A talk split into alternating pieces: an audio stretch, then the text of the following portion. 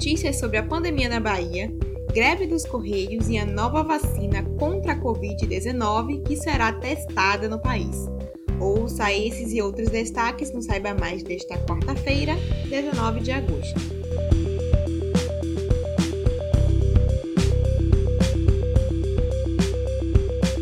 Depois de cinco meses fechado, o elevador Lacerda, ponto turístico e de transporte de Salvador, voltou a funcionar ontem, terça-feira, seguindo protocolos de segurança. Durante esse período que ficou fechado, o equipamento passou por uma reforma e conta agora com um sistema de climatização. Para evitar a propagação do novo coronavírus, o equipamento vai operar com 30% da capacidade, ou seja, 6 pessoas por cabine. O horário de funcionamento agora é de segunda a sexta-feira, das 9 da manhã às 5 e meia da tarde, e aos sábados, das 8 da manhã às 5 da tarde.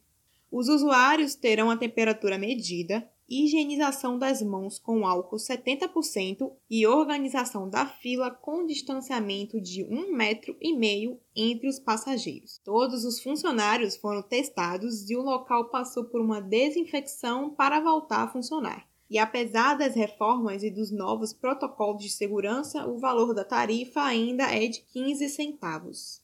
Apesar de circular nas redes sociais que o Carnaval de Salvador de 2021 seria adiado para julho, o prefeito da capital baiana, ACM Neto, disse que a nova data ainda não foi definida. O gestor afirmou ainda que o anúncio deve ocorrer nos próximos dias e que está em contato com prefeitos de outras cidades onde o carnaval também é tradicional para juntos definirem uma data para Salvador e para esses outros lugares. Segundo o prefeito, no momento, a gestão está analisando como será o Réveillon na capital baiana, que não vai acontecer da mesma forma que nos outros anos, com vários dias seguidos de festa que costumam atrair milhares de pessoas. Além disso, as tradicionais festas religiosas, como a lavagem do Bonfim e Emanjá, também devem ser modificadas. E com a pandemia do novo coronavírus, os estoques de sangue e de componentes do sangue, como plasma e plaquetas, estão baixos aqui na Bahia e podem comprometer procedimentos de alta complexidade, como transfusões de sangue, por exemplo. E isso é de acordo com a Fundação Hemoba. A estimativa é que a redução no número de doadores seja de 40% se comparado com antes da pandemia. Quem tem entre 16 e 59 anos de idade e está em boas condições de saúde pode se dirigir a qualquer posto do Hemoba na Bahia para fazer a doação, que leva no máximo 10 minutos e é feita seguindo todos os protocolos de segurança. E tem também a opção de fazer a doação por hora marcada. Cada bolsa de sangue pode salvar até quatro vidas.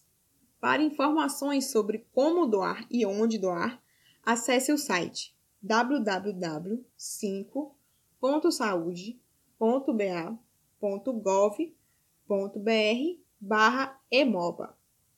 A Assembleia Legislativa da Bahia promulgou a Lei 14.278, que obriga os condomínios residenciais da Bahia a comunicar casos de violência doméstica e familiar contra mulheres, crianças, adolescentes ou idosos.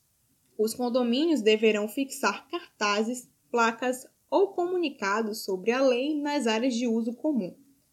O descumprimento da lei poderá acarretar em advertência ou multa, que poderá variar de 500 reais a 10 mil reais, dependendo das circunstâncias da infração. Os valores serão revestidos para fundos e programas de proteção aos direitos das mulheres, crianças, adolescentes ou idosos.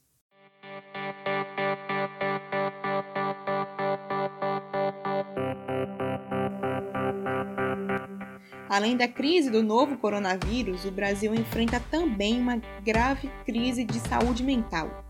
É o que aponta um levantamento feito pela Organização Pan-Americana da Saúde, órgão vinculado à Organização Mundial de Saúde e divulgado ontem pela Agência Brasil. A organização disse que o Brasil, Estados Unidos e México são os maiores afetados pelos efeitos psicológicos negativos da pandemia, como o um aumento no número de casos de transtornos mentais, como ansiedade, depressão, estresse e também um aumento no consumo de álcool e drogas, que contribui para um aumento nos casos de violência doméstica nesses países. Os profissionais de saúde estão entre os mais afetados, pois eles estão na linha de frente no combate à Covid-19.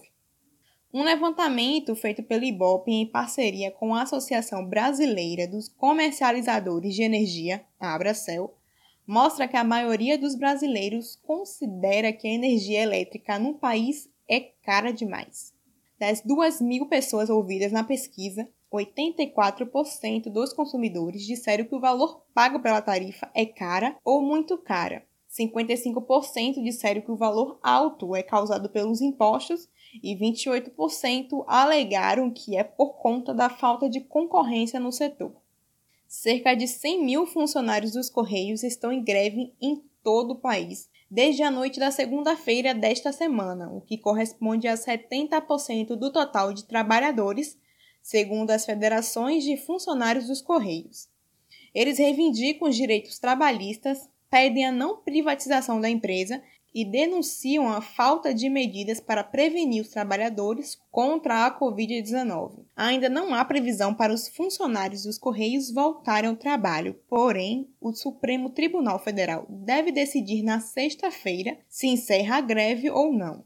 Em nota, os Correios se pronunciou dizendo que a paralisação não afeta o atendimento e que um levantamento realizado pela empresa na manhã de ontem, terça-feira, mostra que 83% do efetivo total dos Correios no Brasil está trabalhando regularmente. Disse ainda que a empresa já colocou em prática o plano de continuidade de negócios para minimizar os impactos à população. Medidas como o deslocamento de empregados administrativos para auxiliar na operação, remanejamento de veículos e a realização de mutirões foram adotadas. Uma nova vacina experimental contra a Covid-19 será testada no Brasil. A Agência Nacional de Vigilância Sanitária, a Anvisa, autorizou ontem os testes de fase 3 da vacina produzida pela farmacêutica norte-americana Janssen que pertence à multinacional Johnson Johnson. Ao todo, 7 mil pessoas de 18 a 60 anos vão participar dos estudos em sete capitais do país: São Paulo, Rio Grande do Sul, Rio de Janeiro, Paraná, Minas Gerais, Bahia e Rio Grande do Norte. A expectativa é que os estudos comecem em setembro. O teste inclui a aplicação de dose única da vacina ou um placebo, substância que não será o imunizante testado. Nem os voluntários, nem os pesquisadores vão saber quem recebeu o que. O recrutamento dos voluntários será realizado pelos centros que conduzirão a pesquisa em cada estado. Esta é a quarta vacina contra o novo coronavírus a ser testada em seres humanos no país. As outras vacinas que estão em teste são uma produzida pela farmacêutica AstraZeneca e pela Universidade de Oxford, no Reino Unido. A segunda vacina pertence à farmacêutica chinesa Sinovac Biotech, em parceria com o Instituto Butantan, centro de pesquisa biológica localizado em São Paulo. E a terceira vacina é a desenvolvida pelas farmacêuticas BioNTech, da Alemanha, e Pfizer, dos Estados Unidos. O Brasil é um candidato forte para esses testes porque por aqui o vírus ainda circula de forma muito alta.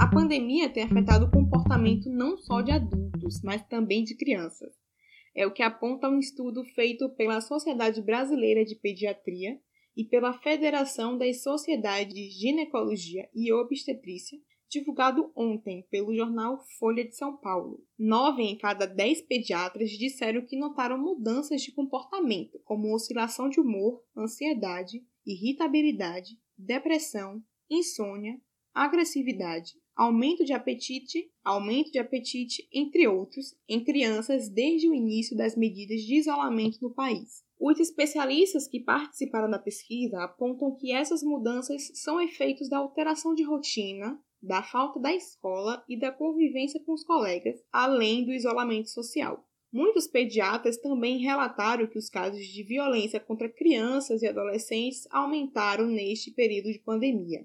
O estudo foi realizado de forma online entre 20 de julho e 16 de agosto e contou com a participação de 951 pediatras e 574 ginecologistas e obstetras de todo o país. Uma reportagem publicada hoje pelo jornal norte-americano The New York Times mostra um relatório interno da CIA que aponta que as autoridades de Wuhan, na China, esconderam a verdadeira gravidade do surto do novo coronavírus, que surgiu na cidade no final de 2019. As informações são do jornal Folha de São Paulo. O documento alega que o governo de Wuhan tentou por várias semanas esconder a situação das autoridades de Pequim, capital da China. Uma outra reportagem do mesmo jornal, divulgada em fevereiro, indicava que o governo de Wuhan tinha atrasado as medidas de combate ao vírus por questões políticas. Para saber mais sobre o caso, confira no jornal Folha de São Paulo.